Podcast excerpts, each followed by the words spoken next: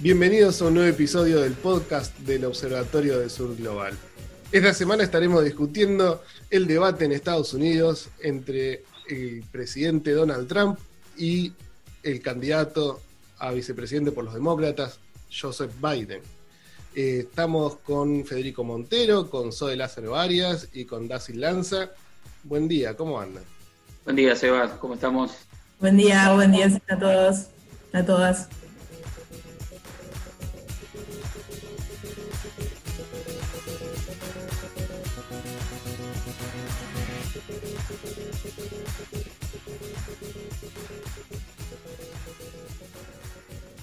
Zoe, ¿qué nos podés contar del, debate? ¿Qué fue lo sorprendente?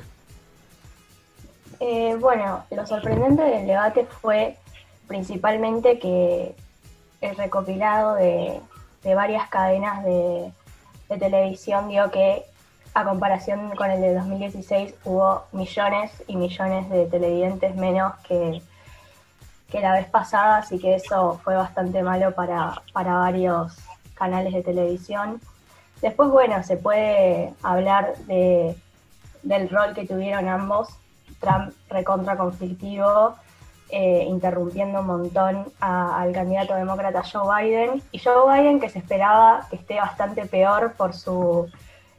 por su mal historial ¿no? de discursos, eh, fue, fue un debate bastante conflictivo. Hay algunos temas para exteriorizar, eh, para interiorizarse, ¿no? pero mm, después los tocaremos con, con ¿no? Prioritariamente se llamó la atención sobre, sobre el bajo nivel de debate y sobre el grado de, agresividad y notábamos a muchos, digamos, como parándose desde un lugar incluso de superioridad, diciendo como que, el debate no sirvió para nada. ¿Cómo lo viste vos, Dacil?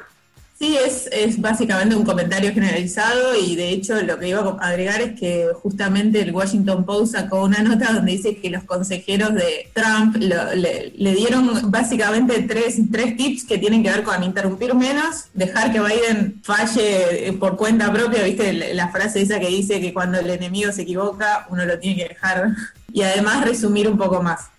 es como que se está hablando permanentemente de eso y además recordemos que también la comisión encargada del debate, la comisión de debates presidenciales, que es una ONG, no es como acá en Argentina que está regulado por una, por una ley, por un marco normativo, si quieren después vemos también las características que tiene este tipo de debates, eh, pero bueno, la comisión también ya dijo que iba a tratar de, digamos, de regular un poco más y que realmente sea un debate de ideas, porque hubo muchas críticas respecto a cómo se manejó el debate, ¿no? Eh, y recordemos que además tiene una tradición de, debate Estados Unidos desde la década del 80, que se organizan este tipo de debates con esta comisión, con esta ONG, y eh, son muy protocolares en general, y en este caso fue un, como decía Zoe también, un constante reproche, incluso llegaron a, a haber insultos personales, ¿no? En el debate se vio que Trump no respetaba los, tiempos, ¿no? Esa fue una de las principales críticas y una de las, de las reglas que se pensaba cambiar, ¿no? Incluso se habló de poder, poderle cerrar el micrófono a aquel que debata que está fuera de, tiempo o que pise al, moderador y demás. Pero la, la, campaña de Trump tampoco está muy de acuerdo con cambiar las reglas del debate a esta altura. ¿Habrá un nuevo debate con estas condiciones o intentarán otra vez las mismas, digamos? Porque el próximo va a ser con los vicepresidentes. Exacto, la semana que viene y que también está el tema de eh, si Pence, porque Mike Pence dio negativo al test por el contacto estrecho que tuvo con, Donald Trump, pero igualmente todavía está en periodo de incubación, entonces dudan de, la, digamos, de la certeza y la precisión de ese test, así que hay que ver si no piden otro examen o, o cómo se va a manejar eso, ¿no? Recordemos que los otros dos debates presidenciales son el, el 15 y el 22. O sea, es un mes entero de debates. Sí, sí, aparte que la comisión que nombraba Sil ya eh, dijo que, claramente iba a regular los demás debates. La campaña de Joe Biden ya dijo que se iba a presentar porque había dudas sobre si, si Joe Biden, dando negativo ahora al COVID, se iba a presentar de nuevo. Y sí, dijo, confirmaron ya que lo iba a hacer, que, no iban a romper una tradición de tantos años. Pero bueno, me parece que el debate de los vicepresidentes y, y vicepresidenta va a ser mucho más fructífero en lo que va a ser el debate, me parece, ¿no? Una pregunta que uno se hace es, eh, ¿de qué se trata el debate? O sea, de, de, ¿de qué va el debate? Porque una cosa es como se planteó en su momento, la imagen tradicional que uno tiene del intercambio de argumentos racionales en base a planes de gobierno, etcétera, pero la impresión que uno tiene en los últimos tiempos y sobre todo a partir de la impronta particular que le ha dado Trump al modo de construir política, de su liderazgo, que el debate no se trata de argumentar, que se trata de poner en escena una serie de emociones, sensaciones para conmover al público y orientar, construir una especie de identificación o polarización, pero que no está tan dada por, por visiones articuladas respecto a dónde tiene que ir el país, sino por un manejo de las emociones. Y a mí me parece que eso es lo que se puso en escena en el debate también. Bueno, eso es algo también de lo que decía, por ejemplo, la CNN, decía que si te gustaba el estilo de, Trump, entonces el debate te convenció, si, si te parece muy agresivo y en realidad te molestaba cada vez que, que agredía a Biden, pero lo que estaban seguros es que no, si estabas indeciso, el debate no te, no te sirvió para mucho, o sea, no aprendiste algo, sea, más que, como vos decías, un reflejo de las, las emociones y el temperamento o incluso las adhesiones de los candidatos. Ahora, me interesa también, como vos decís, eh, Fede, digamos, ver por ahí las características más formales del debate para tratar de entender desde Argentina, porque a veces hacemos comparaciones y son bastante erradas, ¿no? Nos lleva a conclusiones erradas. Y esto que decíamos, de que el debate no está regulado por una legislación, sino que es una ONG la que se encarga, es una ONG o es una organización no gubernamental, no tiene vínculos con el Estado. Y ella es la, es la Comisión de Debates Presidenciales, que a veces confunde porque el nombre dice comisión, entonces uno piensa que es un organismo del Estado, pero no, es una ONG. Y bueno, como decíamos, existe desde el 87 y básicamente lo que hace es eh, decide absolutamente todo eh, elige el moderador, elige las sedes, etcétera, en coordinación a veces con universidades, como fue este caso con Cleveland. Y define también, eh, como decíamos, el presentador, y el presentador es el que define los temas. Está bien, uno dice, bueno, no hay tanto margen para decidir los temas, más o menos la política nacional se, se va construyendo la agenda a través de los medios, la opinión pública y demás. Pero bueno, esa potestad queda no en, el acuerdo entre los partidos como pasa en Argentina, sino que quedan en, un periodista, digamos, ¿no? Además de que si la transmisión, la Casa Blanca lo que hace sí es garantizar la transmisión, no existe el concepto de cadena nacional como tenemos nosotros, o sea, eso sería ir contra la libertad de, de decisión, de las libertades individuales y toda esa, esa tradición norteamericana. Eh, entonces que cada canal decide si levanta o no la señal que que sí la Casa Blanca se garantiza de, poner a disposición. Y que además, recordemos, tienen ratings que superan los 70 millones de personas solo en Estados Unidos. Pero bueno, eh, hay esas diferencias formales que justamente son, son diferentes a, las de Argentina, por ejemplo, ¿no? Es interesante que la pregunta la haga el moderador, ¿no? Porque si vamos a este caso, las preguntas arrancaron ya, digamos, con los tapones de punta contra Trump, preguntándole por el cambio de la jueza, el próximo reemplazo en la Corte Suprema, después fue por el accionar en el COVID, ¿no? Este, y fueron una serie de preguntas en general sobre acciones de gobierno en este momento, el cual le corresponden a Trump responder, pero del cual Biden no podía decir nada porque no tomaba esas decisiones, ¿no? Digamos, entonces era una respuesta real desde el lado de Trump y una pregunta hipotética, digamos, para, para Biden. Igual tampoco Trump dio respuestas efectivas, ¿no? Digamos, eh, también trató de, escapar de esas preguntas.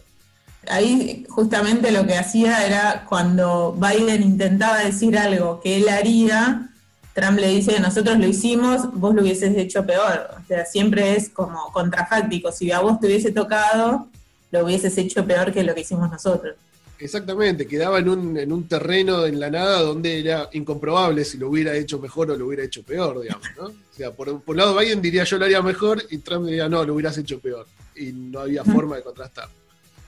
Y otro, otro tema que dio vueltas también alrededor del debate fue la figura de otros países, ¿no? De China continuamente. Trump echándole la culpa a China del COVID y que por lo tanto no pudo manejarlo bien por culpa de los chinos. Y después, hablando sobre Biden, ¿no? Sobre las relaciones del hijo de Biden, Hunter Biden, con eh, capitales chinos, con capitales rusos eh, y demás. ¿Cómo, ¿Cómo ven esa relación entre el debate y la política exterior? Perdón, a mí me, llamó la atención justamente la, falta de política exterior. Si uno piensa, digamos, Estados Unidos, su tradición eh, como hegemon, digamos, eh, punto hegemónico, podemos cuestionar si está en decadencia o no, pero justamente, no sé, me pienso como desde, no sé, en la época de Bush o incluso Obama, el, rol que tenía la política exterior, eh, y me parece que estuvo bastante ausente, más allá de que eh, sí estuvo lo que vos mencionabas, Sebastián, eh, pero también hubo como esa cosa mezclado con lo personal del hijo de Biden, de que si recibió dinero de él, digamos, de, Moscú, y no fue realmente un posicionamiento de cuál es la política exterior norteamericana. En el caso, salvo de, Brasil, sí lo mencionaron por el tema de la Amazonía y que Biden dijo, y bueno, Bolsonaro salió a contestarle, pero que, iba por, que quería aportar dinero para que se paren los incendios que son intencionales en su mayoría y que si en el caso de que Bolsonaro lo rechace, eh, impulsaría una serie de sanciones. Me parece importante situar el tema del debate de política internacional. Primero, bueno, una dimensión de, la cuestión de, lo que sucedió en ese debate tiene que ver con lo que dijimos de las emociones y luego en relación a los temas, bueno, fueron temas algunos seleccionados. El núcleo del debate se trató obviamente de un análisis y una evaluación de la gestión de, Trump centrada básicamente en la cuestión económica y en la cuestión de la, del tratamiento del coronavirus. Eh, luego, bueno, algunos temas de coyuntura, como la, cuestión de la, de la, designación de la jueza, etcétera. Y los temas que aparecieron de política internacional, las menciones, no se refirieron en realidad a la política internacional, sino a dimensiones de la discusión y la interpelación a la acción política del gobierno o las supuestas eh, identificaciones políticas, por ejemplo, en el caso de, de Biden, eh, su acercamiento a través del hijo con empresas eh, chinas o rusas, etcétera, lo cual significa que en realidad no se abordó la política internacional, sino eh, como atributos propios de uno, un u otro liderazgo, más que como la política internacional en sí. Y la mención al, tema de Brasil, que a la que decía recién Tassil, yo creo que tiene que ver un poco con el perfil que intenta recrear Biden en relación a los nuevos temas, ¿no? a, los temas propios de, los nuevos, de la agenda eh, vinculada con la cuestión de las desigualdades estructurales, como el racismo que se planteó, y la cuestión del ambientalismo. Me da la impresión que lo que él quiso hacer es como un, un guiño a los ambientalistas, más que una preocupación real por lo que pueda suceder en Brasil que dudo mucho de que independientemente de que pueda ganar eh, uno u otro candidato,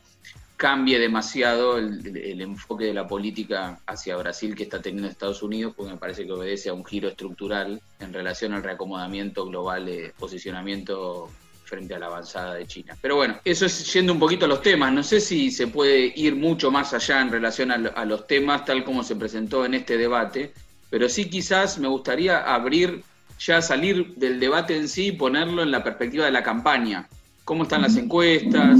¿Qué es lo que se esperaba en relación al, debate a que incida desde ese lugar y cómo está evolucionando esta campaña, que es una campaña muy importante y puede ser un parteaguas. Eso quería acotar sobre el tema ambiental, ¿no? Digamos, Trump aprovechó esta posición ambientalista de, de, Biden para preguntarle si apoyaba el Green New Deal, ¿no? Digamos, esta propuesta de AOC, la, congresista estadounidense. Alexandria. Alexandria Ocasio Cortés. Y Biden directamente se despegó, ¿no? Que él no, eh, no era parte de ese programa, porque además Trump le criticaba el, exceso de gasto, además de, este programa. Y eso puede llevar también un poco a la discusión entre las bases estadounidenses, ¿no? Digamos, hay una izquierda del Partido Demócrata que exactamente apoya el Green New Deal y apoya eh, al Partido Demócrata por estas políticas ambientalistas y Biden, digamos, dijo que apoyaba el ambientalismo, pero que no apoyaba este proyecto, sino que él tenía su propio proyecto, ¿no? Este, buena pregunta para ver cómo podría afectar a la izquierda del Partido Demócrata, ¿no? A mí me interesa de, los tópicos, pero que también, eh, digamos, trasciende el debate, que es parte, digamos, de la campaña, lo que preguntaba recién Federico. Dos cosas. El tema del supremacismo blanco, eso fue como de las cosas más resonantes del debate, porque justamente fue la instancia, le dieron una oportunidad de que Trump diga lo condene y sin embargo básicamente dijo que, retrocedan y que esperen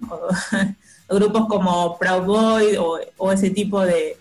expresiones que son chauvinistas, fascistas, eh, pero también y además eh, puso el foco de nuevo en Antifa, que ni siquiera es una organización, sino que recordemos como una ideología, podemos decir, una expresión muy vaga, digamos, si se quiere, o, pone el acento en un, supuesto enemigo, que obviamente lo extrema como parte de izquierda y que a veces acusa incluso a Kamala Harris, la candidata a vicepresidenta, de, extrema izquierda y ese tipo de, de fantasmas que asusa muy bien Trump. Y otro fantasma que creo que agitó bastante fue el tema de no reconocer los resultados electorales, lo cual es totalmente inédito, creo que para, para la historia de Estados Unidos, este nivel de, desconfianza que, siembra sobre el resultado electoral cuando no tienen ni siquiera casi una, mención en general las elecciones sobre el tema de, supuestos fraudes. Hay que ver si esto termina, muchos dicen si termina siendo judicializado en la corte, como recordemos pasó con, con Bush y Al Gore, o si también incluso el Senado va a tener que decidir algo al respecto. Sí, no, y, también hablando de, los tópicos, tipo, recordemos que eran el COVID, la Corte Suprema, eh, los problemas raciales y me parece que alguno más que se me perdió, pero es eso, eh, Trump después en Twitter eh, claramente salió a, defender la poca imparcialidad de Chris Wallace, ¿no? del moderador, pero bueno, fue como también la cuestión que nombraba Silde, eh, Trump respondiéndole a Biden, vos habrías perdido mucha más gente por, por el tema del COVID. Me parece que fueron, fueron temas que claramente se tenían que tratar, pero que fue muy, muy desparejo en la cuestión de eh, qué tenía para decir cada uno, porque si bien lo tenían que tratar como una cuestión de campaña y de eh, sus políticas, sus propuestas para el 2021 cuando asuman la presidencia, me parece que fue una cuestión de criticarse y, que el otro le discuta al otro candidato que, habían hecho bien y que habían hecho mal. Pasó con, el hijo de Biden, pasó con el COVID, pasó con eh, la cuestión racial, digo, no hubo una discusión profunda, que igualmente tampoco me parece que lo podemos esperar de un debate presidencial, pero las críticas que hubo después en las redes sociales fueron más por ese lado de que fue un desastre por las interrupciones que hubo y por el poco, por el poco debate y pocas propuestas que, hubo de ambos candidatos, ¿no? Y ahí de, las encuestas que decía Fede, vieron que también hay encuestas como previo al debate, después del debate, cambia algo. Eh, eso está, es interesante, pero también muy variable. Veía, por ejemplo, en las de CNN que habían preguntado antes del debate y decían que el 56% de quienes iban a ver el debate apoyaban a Biden y el 43% decían que iba a ganar Trump, pero después del debate dieron como ganador de un 60% más o menos a Biden. Sin embargo, después cuando consultás a Fox, eh, algunos columnistas decían que obviamente ganó Trump. Después hay un sitio especializado que es muy, muy bueno, que lo recomiendo mucho, que es 538, que, que está acordado también con, con, el New York Times y que está liderado por eh, Nate Silver, que es un estadístico y él, por ejemplo, también veía que en realidad la, intención de voto de los candidatos del 1 al 10 ronda el 5%, o sea, tampoco es que, hay, que había mucho entusiasmo, si se quiere, y decían que la probabilidad de que cada candidato gane estaba en 4.7, 4.6 en, en términos de la percepción de, los consultados. Sí, yo acá tengo las encuestas de eh, 270 to Win, que es otro sitio también que, que aglomera diferentes encuestas en general y la ventaja se sigue manteniendo más o menos igual, ¿no? A, favor de Biden, eh, entre un 5 y un 10%, pero en, ese promedio, digamos, no, no saltó mucho comparado con la semana anterior. Yo insisto, analizando un poquito este, este tema, las interpretaciones del debate son parte también del dispositivo sobre el debate y claramente estamos ante un escenario político en Estados Unidos donde hay polos conformados por eh, los medios y ciertas orientaciones donde se amplifica o se o digamos o se orientan las interpretaciones sobre el debate. Eso forma parte también de la estructura misma del debate no que es el debate sobre el debate la interpretación sobre lo que pasó en el debate etcétera. Yo quería marcar en relación a eso y cuál es la posible incidencia que acá se trata de dos bases eh, político-ideológicas bastante consolidadas, polarizadas, hay una disputa por el, por el, por el centro político, por los indecisos, y que lo que se vio en, en las intervenciones en el debate es mucha más condescendencia de Trump a su base ideológica que la que tuvo Biden con su base ideológica más fuerte, porque frente a las acusaciones de Biden contra los supremacistas blancos y, también bastante instigadas por el moderador, Trump, digamos, no, se despegó mucho, le dijo, bueno, chicos, esperen un poco porque tienen, y desvió rápidamente hacia, hacia la cuestión de Antifa, pero en cambio cuando sistemáticamente, digamos, Trump eh, acusaba a Biden de que la izquierda radical lo tiene comiendo de la mano, digamos, ¿no? A, Biden, Biden eh, no, se hizo cargo en ningún momento, digamos, ¿no? Entonces ahí me parece que ahí hubo mucho más guiños, y esto habla de un estilo político y de un modo de construir representación, hubo mucho más guiños de Trump hacia, su base dura ideológica que de Biden hacia su base dura ideológica, y con esto tampoco quiero decir que las dos sean equivalentes, digamos, tengo mi propio juicio y obviamente considero que la base dura de Trump, sus consecuencias serían nefastas en un despliegue de su política hacia, hacia Estados Unidos por su carácter retrógrado, fascista, etcétera, y que no es cierto que haya una especie de teoría de los dos demonios, digamos, que se intentó emular de alguna manera también, si uno lo viera de afuera, no es cierto que eso sea así, pero bueno, me parece que esto es importante respecto a la campaña en sí, ¿no? Como, como Trump eh, se plantea desde su base dura ideológica, intentar desde ahí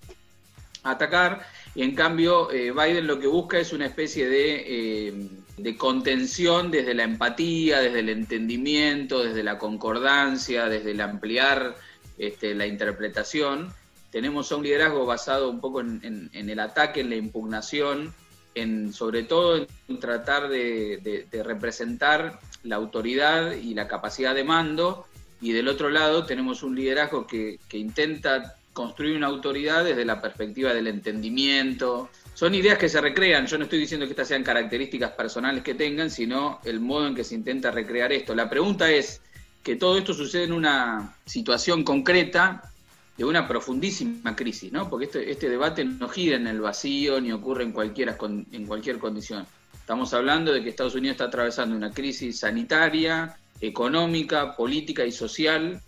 de enorme gravedad que no es nueva, pero que ha potenciado tendencias que venían hace mucho. Entonces, ¿cómo opera esto? Esta es la pregunta que yo quiero retomar, digamos, ¿no? Más allá del debate, ¿cómo estamos viendo la conformación de la campaña en relación a estos,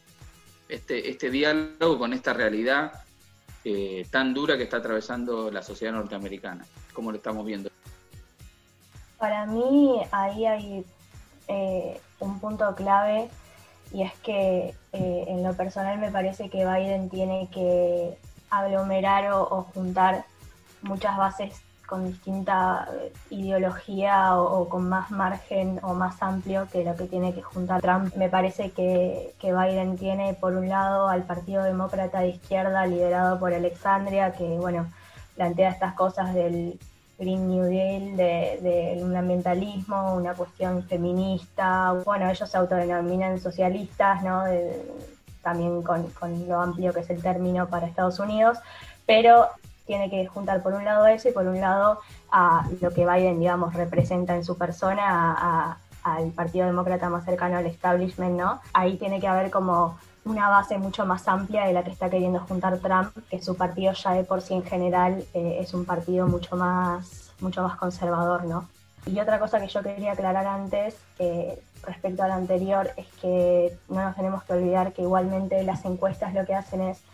medir la intención de voto y en Estados Unidos el voto es muy diferente al que tenemos nosotros acá en Argentina.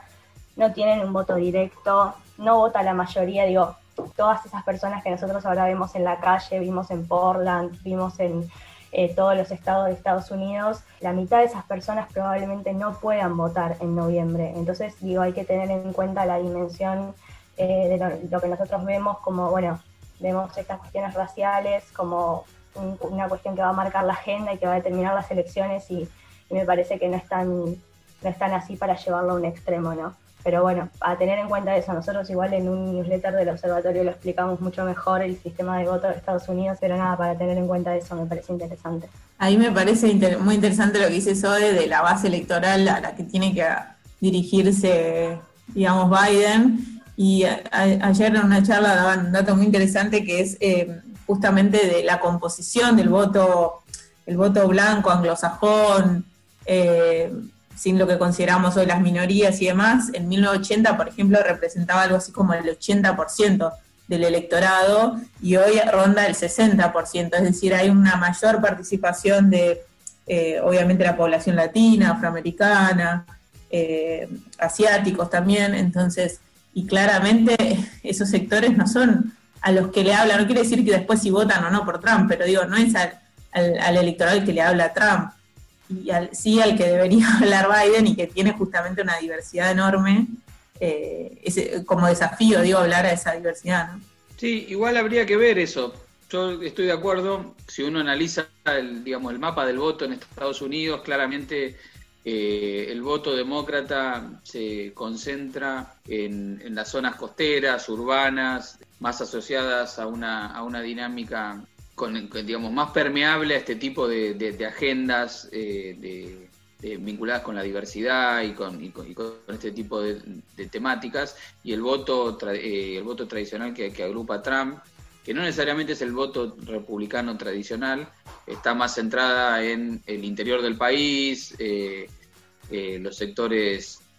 que vienen del, del entramado industrial, etcétera, pero yo no, necesariamente encasillaría, digamos, como que, el voto de Trump es homogéneo e ideológicamente eh, retrógrado y el voto eh, demócrata es diverso, cosmopolita y, más heterogéneo. Creo que hay una heterogeneidad estructural en la sociedad norteamericana que tiene que ver con, esta crisis que está atravesando hace mucho tiempo el modelo económico, político y social norteamericano, cuyo origen de esa crisis es toda la revolución neoconservadora de,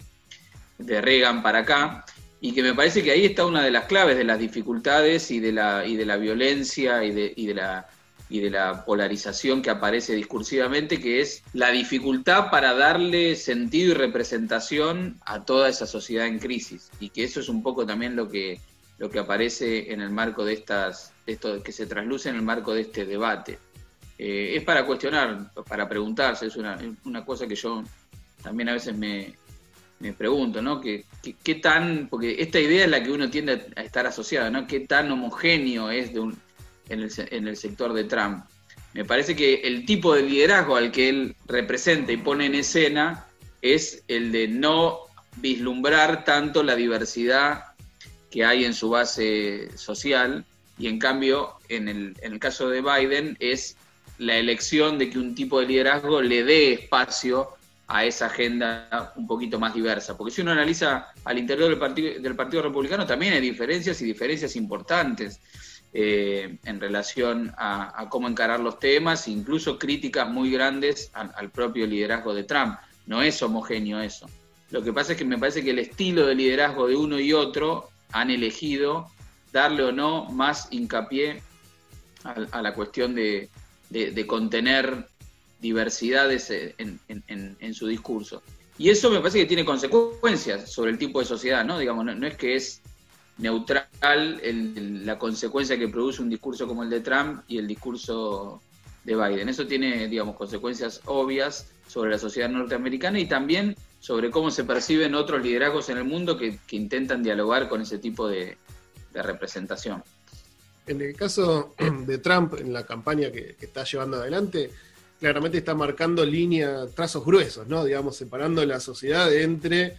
esa izquierda radical que destruye todas las ciudades y arma caos en las calles y demás, y todos los que queremos vivir en paz este, y tranquilidad en nuestras casas, ¿no? Entonces, siendo el candidato de la ley y el orden, es más fácil para él juntar esa homogeneizar esa base social y no discutir tantos temas en detalle, este, por ahí más complicados para, realizar ¿no? Eh, en, el accionar político.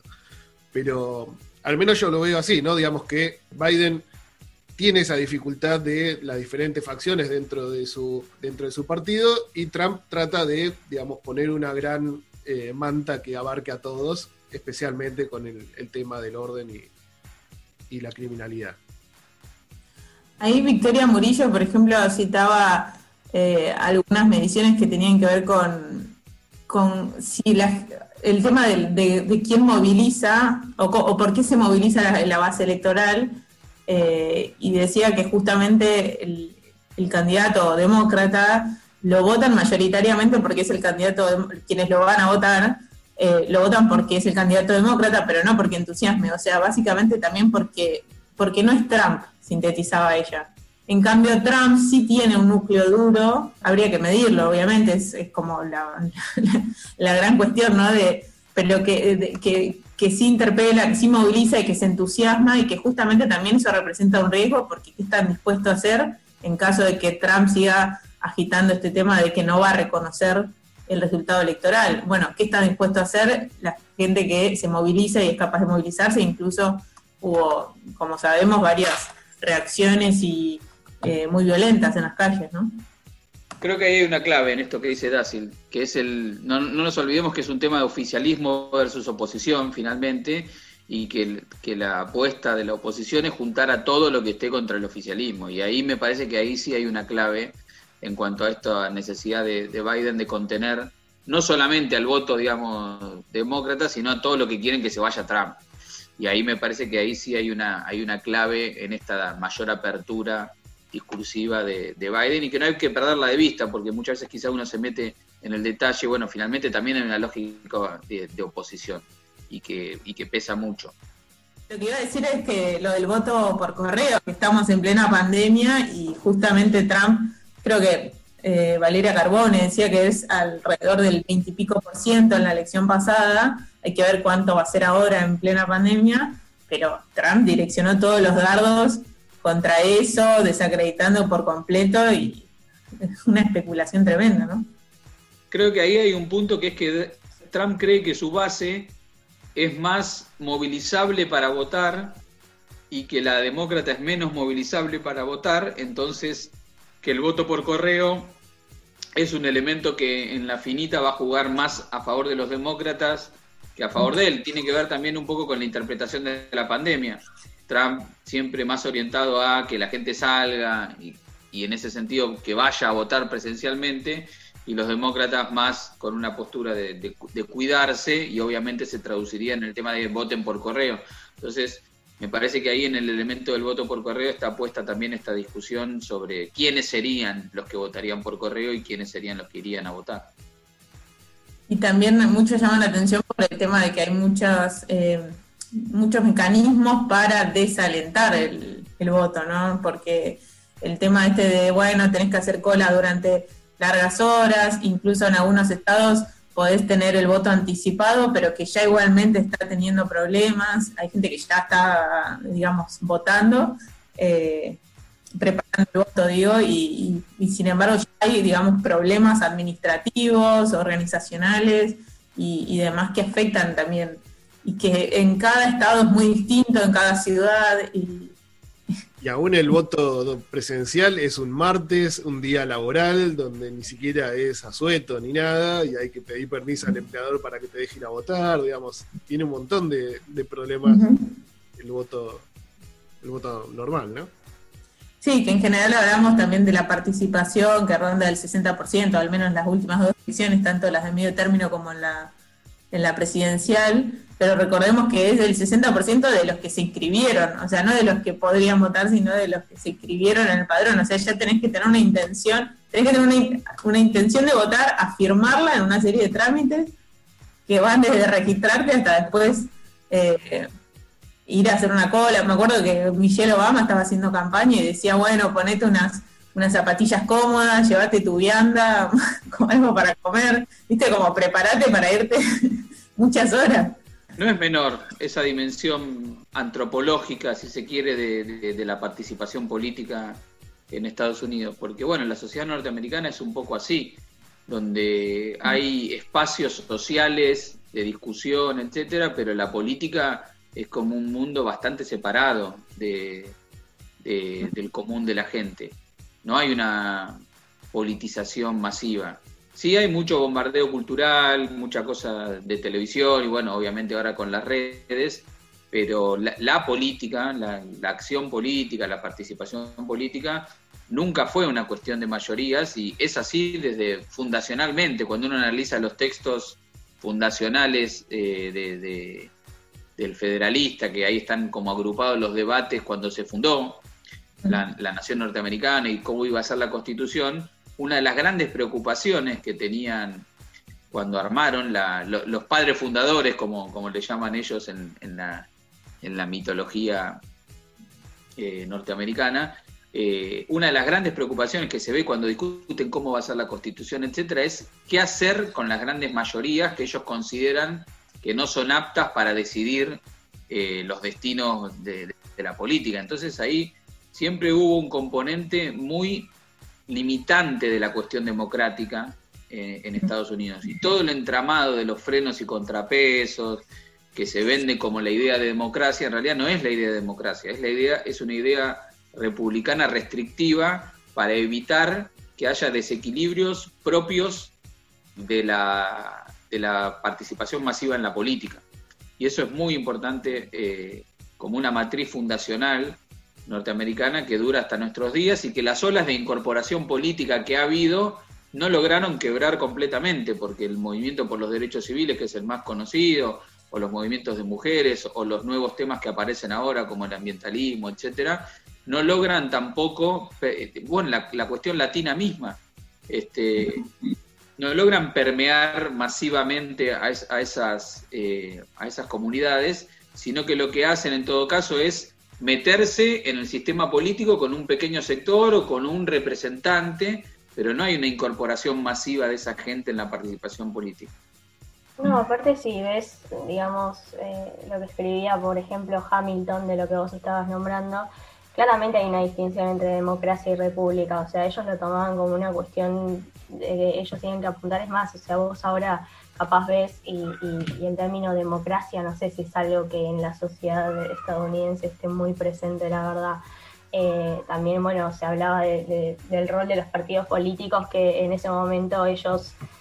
lo negaban eh, bastante fervientemente y ahora, bueno, obviamente hubo un transcurso en la historia de que se dieron cuenta que no se podían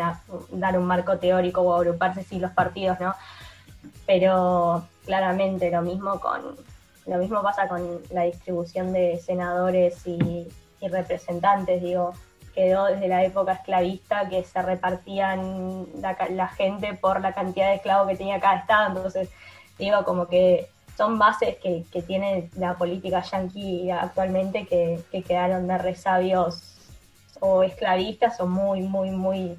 conservadores y bastante atrasados, digamos, ¿no? Claro, eso se evidencia en que la constitución es de fines de 1700 y nada más hay 27 enmiendas, ¿no? O sea, cuán representativa todos te dicen, bueno, no, pero en realidad eso es signo de lo sólida que fue la constitución y bueno, hay que ver si es porque es sólida y que sigue, sigue siendo significativa para la, la actualidad o si realmente habría que pensar otras, otras modificaciones. Sí, hay también una idea de que esa constitución no es prácticamente un objeto sagrado, ¿no? Es impensable un cambio de constitución. Uno puede ir reformando diferentes cosas, pero jamás cambiar la estructura completa de esa constitución, ¿no? Este, al menos así es como lo venden ellos dentro de su sistema cultural. Y también recordar que finalmente la democracia norteamericana o el sistema político norteamericano se trata de súper ricos. No hay, que, no hay que perder de vista esto. Es una sociedad que,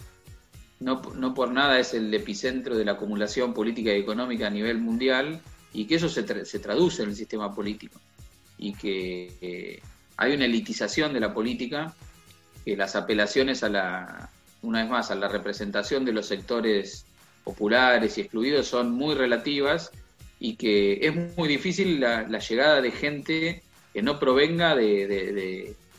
la élite político-económica, de la clase política, y ahí es donde me parece que hay que rescatar el fenómeno que ha sucedido al interior del Partido Demócrata, porque, bueno, efectivamente ahí hay una incorporación de sectores que representan algo distinto y que aparte provienen de, un lugar distinto. Independientemente que después sobre esa historia se construye también el relato, está claro que figuras como Alexandra eh, y, otros, provienen de sectores de clase media que no, estaban incluidos en, el juego político en los últimos años, digamos, y que representan un, proceso genuino de inclusión política de sectores antes excluidos de, la representación. Eh, ahí hay algo a considerar también, de lo que se pone en juego en un lugar y en otro, y de qué representa Trump también en términos políticos como una cosa reactiva frente a una dinámica que viene a impugnar algunas de estas verdades eh, supuestamente eh, duraderas del sistema político. Lo que pasa es que Trump lo que hace es como intentar captar ese, e, ese espíritu inconformista y dirigir ese inconformismo en un sentido eh, canalizándolo con emociones que uno consideraría en principio negativas. Ahí hay toda una discusión también sobre lo, complejo de lo que representa cada uno saliendo de lo macro, ¿no? Y cuando vas a analizar esta situación. Por eso era, raro verlo a Biden en, el debate dirigirse a Trump como si Trump fuera el super mega millonario y Biden fuera una persona de clase media urbana este, trabajadora, ¿no? Digamos, este, él tomaba ese discurso, pero sabe, uno sabe como espectador que Biden es tan rico o más que Trump, ¿no? Digamos, en el fondo. Este, sin embargo, tratan de buscar esas identificaciones contrarias. Claro, pero ahí es como que se juega algo simbólico, por ejemplo, con el caso también de, de Kamala Harris, o sea, ella ya podemos decir, pertenece a la élite política y demás, sin embargo, cuando la designaron, lo primero que se dice es, es afroamericana, o sea, ella viene de padres profesionales, académicos, todo, no, lo importante es que hija de inmigrantes, o sea, ¿cuál es, con, quién lejos se la, se la mira, no? Afroamericana, o sea, ya estás, ese es el clivaje que, define su, la percepción de ella, ¿no? Eh, más allá de su carrera y otras cosas que obviamente también se nombran, pero, pero eso a mí me llama mucho la atención viéndolo con los ojos desde la política argentina. ¿no? No, y que aparte Kamala Harris y Biden salieron creo que un día después, dos días después a declarar sus impuestos de que el New York Times haya sacado eso de Biden, o sea, tampoco digamos que, que eran los reyes de la transparencia eh, impositiva. Pero bueno, em, también otra cosa que me parecía interesante de lo que hablaba Fe era eh, que no solo se le dio un poco de lugar a la juventud, por así decirlo, o a una nueva generación política, sino que también al lado de Alexandria están figuras como Ilan Omar o Rashida Talib, que son eh, que se, escaparon exiliadas de, sus lugares. Rashida Talib es palestina, tiene descendencia palestina. Eh, entonces como que también es, es como una cuestión bastante interesante de que sean congresistas y tengan ese, ese peso cultural para lo que figuran en la sociedad estadounidense, ¿no?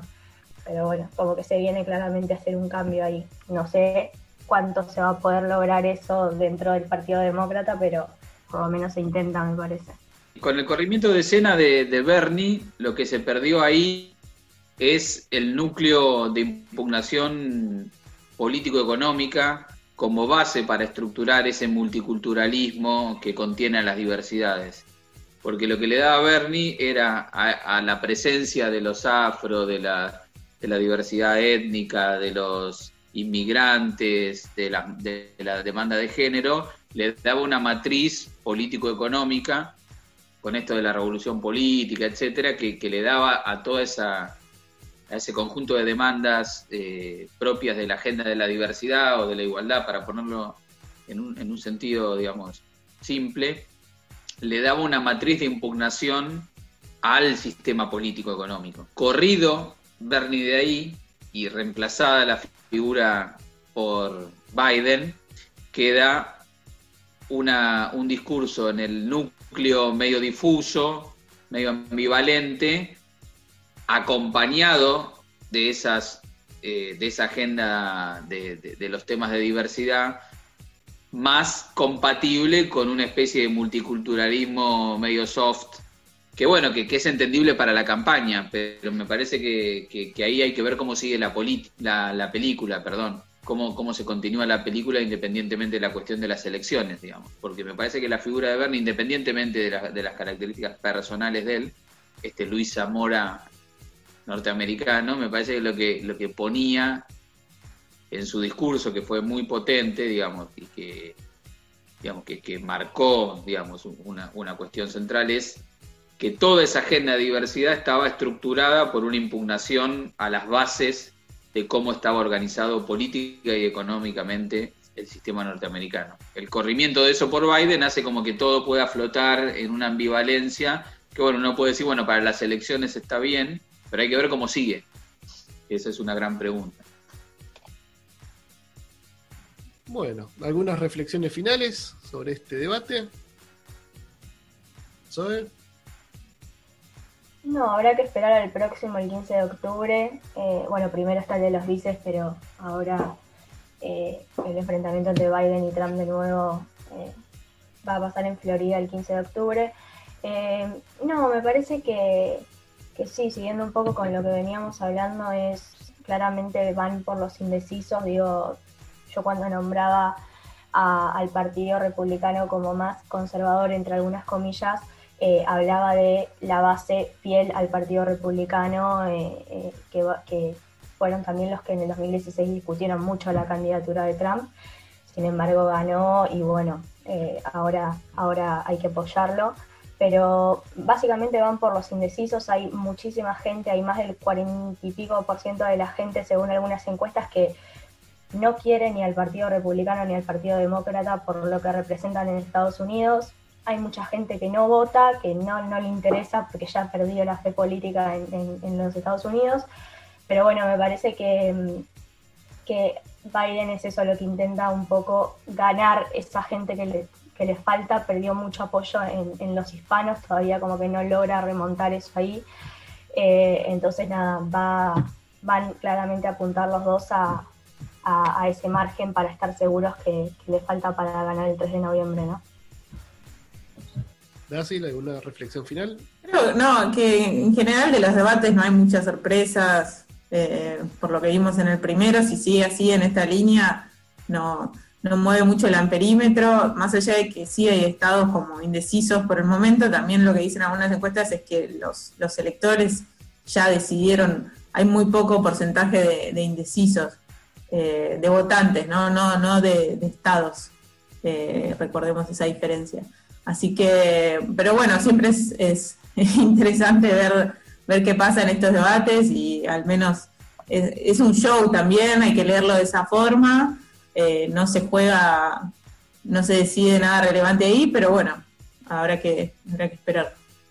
Sí, me parece importante dos cosas. Primero, esto que marcaba Dacil, que el, sistema electoral norteamericano, si vamos al efecto concreto en cuanto a la votación, etcétera, y que ha sido explicado también, me parece que, hay que remarcar una vez más que el carácter indirecto del sistema de elección norteamericano hace que quizás las encuestas que tienden a homogeneizar nacionalmente las preferencias o las orientaciones en relación a los temas, o quizás el voto latino o el voto afroamericano como una entidad homogénea a nivel nacional, luego no se traduce necesariamente en, la cantidad de votos que te definen la elección. Y no simplemente porque la encuesta esté bien o mal hecha, sino porque al haber más concentración de algún tipo de población o de algún tipo de preferencia en los estados que tienen un diferencial mayor en cuanto a la cantidad de electores, el efecto que produce ese estado de opinión pública general en esos estados es diferente. Entonces acá se habla siempre de los famosos estados bisagras, donde se concentra muchísimo la atención y quizás el por ejemplo el caso de Florida, que es el más mencionado, es un estado que en sí mismo es heterogéneo, porque tiene un digamos el sector de la costa más cercano a Miami, donde está el enclave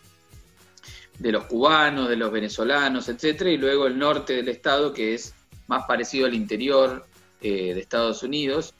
y quizás muchas elementos discursivos que se plantean en un debate general en realidad están dirigidos a ciertos sectores clave y se interpretan como un discurso general y tienen en realidad dardos muy dirigidos a ciertos lugares y pensados de esa manera. Cuando uno los interpreta de fuera aparecen cosas que no tienen mucho sentido, que son exageraciones, pero puestos en la discusión de el efecto que van a cumplir son como dardos muy direccionados a activar ciertos mecanismos. Eso me parece que hay que tenerlo muy en cuenta porque en una elección pareja, eh, eso es lo que termina definiendo. Y después finalmente, bueno, pensar esto, la, crisis de representación final que expresa este tipo de, situaciones en Estados Unidos, ¿no? Que, que el sistema político norteamericano está atravesando una crisis de representación donde se pone en juego no solamente las identidades tradicionales, sino la propia institucionalidad. Que un presidente norteamericano discuta el carácter o no fraudulento de la elección, además de una cosa graciosa y hasta paradójica, uno podría decir, está hablando que lo que se está discutiendo es la propia institucionalidad. No casualmente se discute el tema de la Corte Suprema, no casualmente se discute el sistema electoral. Tiene que ver con que esta crisis de representación eh, afecta también a la base misma de la institucionalidad eh, norteamericana. Y también ayuda a deconstruir cómo se nos vende a los latinoamericanos la democracia norteamericana, ¿no? Esta idea de que es el modelo de democracia, etcétera. Me parece que esto de un poco de barro, todos revolcados en el barro, nos hace recordar, tampoco condenatoriamente, sino que nos hace recordar que, bueno, que en todos los lugares se trata de la política y que la política no es una cosa prolija de señores que discuten ordenadamente sus argumentos, digamos, de, manera habermasiana, sino que la política también es, es el barro, la política también es la chicana, la política también es la operación y mucho más cuando la política está surfeando una crisis histórica de la magnitud que tiene la crisis eh, en Estados Unidos. Muy bien, con esto damos final a este podcast. Nos veremos en la semana con otros temas Muchas gracias por haber participado. Nos esperamos en la próxima. Nos vemos, gracias. Chao, gracias.